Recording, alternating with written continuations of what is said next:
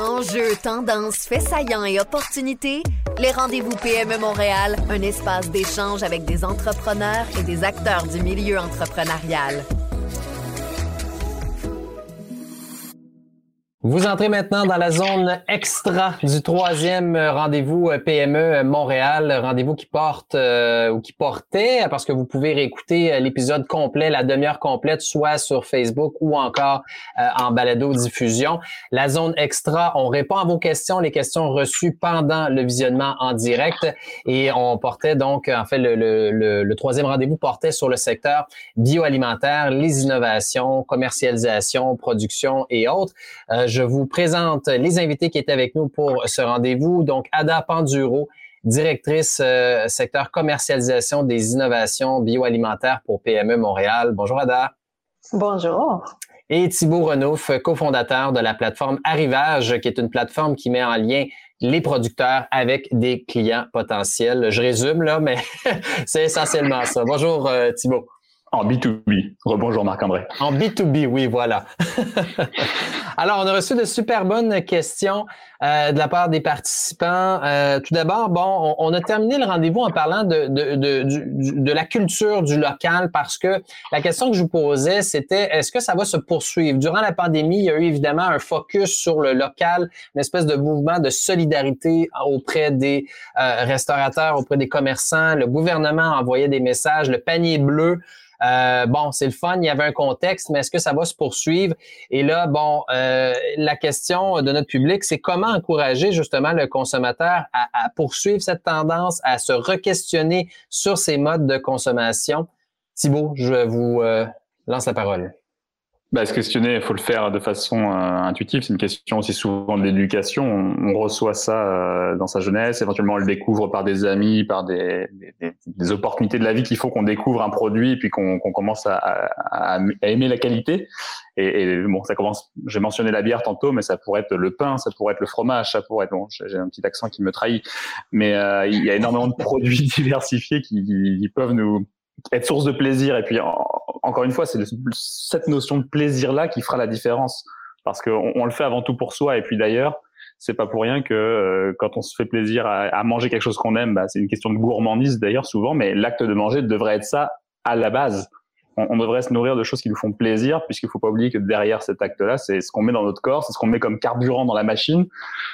Et puis bah, la, la, notion de, de vitamines, de nutriments, euh, c'est intimement lié à cette question de plaisir. Est-ce que ça passe pas aussi Est-ce que ça passe pas aussi par les institutions peut-être euh, de renforcer par exemple dans les hôpitaux, de renforcer au niveau des écoles aussi parce qu'on sait que les saines habitudes de vie de plus en plus ça devient euh, important auprès des jeunes euh, donc de, de, de et, de plus en plus avec euh, le lab école par exemple au niveau il y a des écoles qui réintroduisent des cuisines euh, directement auprès des enfants en font des activités pédagogiques. Donc ça devient pas une occasion intéressante à travers certaines institutions de justement donner le goût aux Québécois de, de, de, goûter au Québec, littéralement.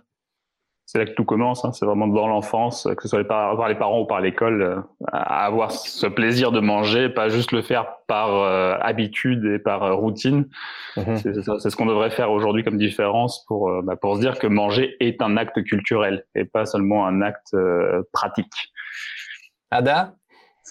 Moi, je voudrais parler de l'accessibilité aux, aux aliments.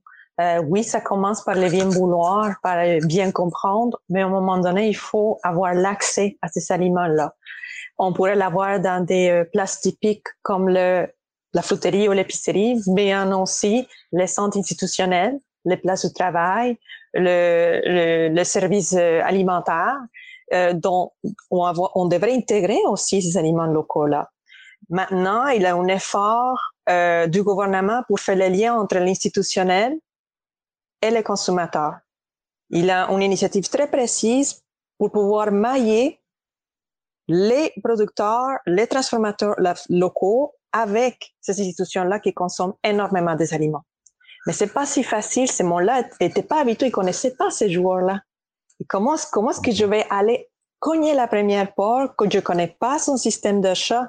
Alors, le gouvernement a mis des maillards, littéralement des personnes qui s'occupent de faire ces liens-là et d'accompagner autant les transformateurs comme les personnes institutions pour que, les, euh, pour que la nouvelle euh, organisation marche.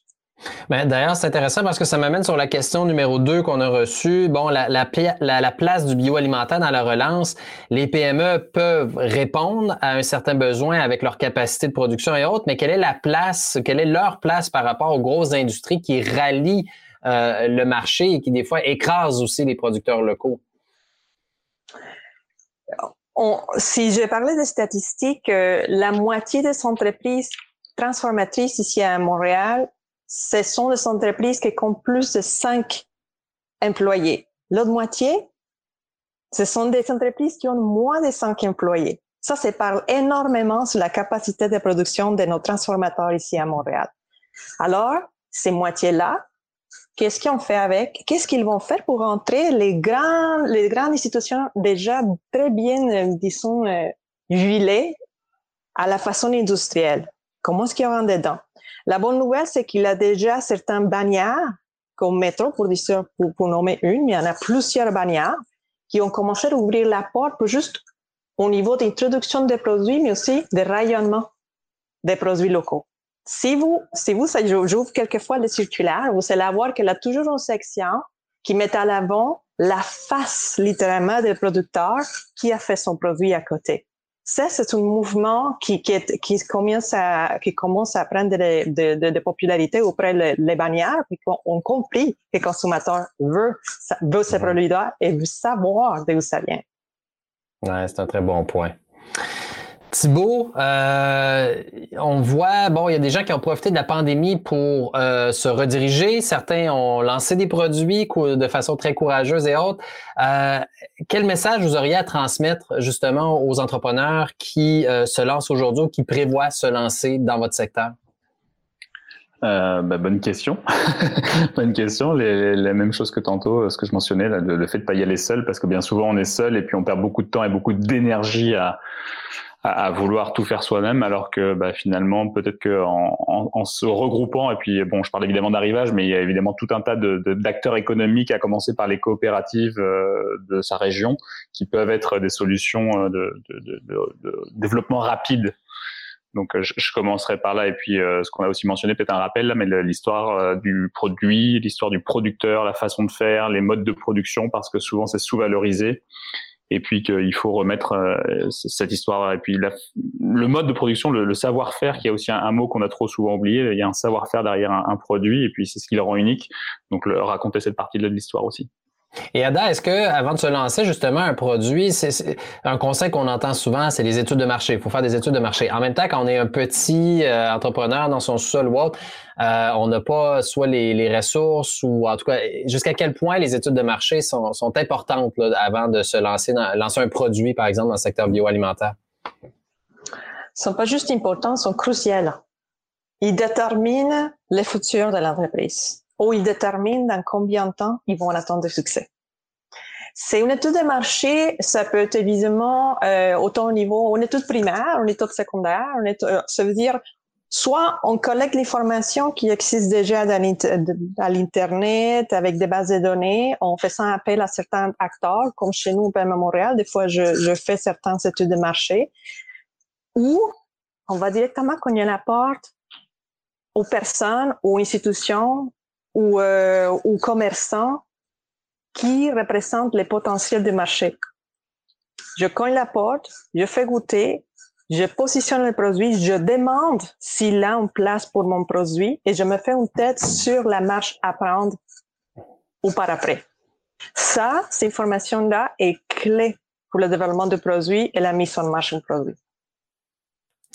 J'ai une dernière question pour vous, justement, Ada. je pense que c'est plus vous qui allez pouvoir répondre. Euh, évidemment, le soutien des entrepreneurs, surtout en démarrage, est extrêmement important. Euh, quelles sont les aides offertes, euh, notamment chez PME Montréal, pour pouvoir soutenir le démarrage de l'entreprise?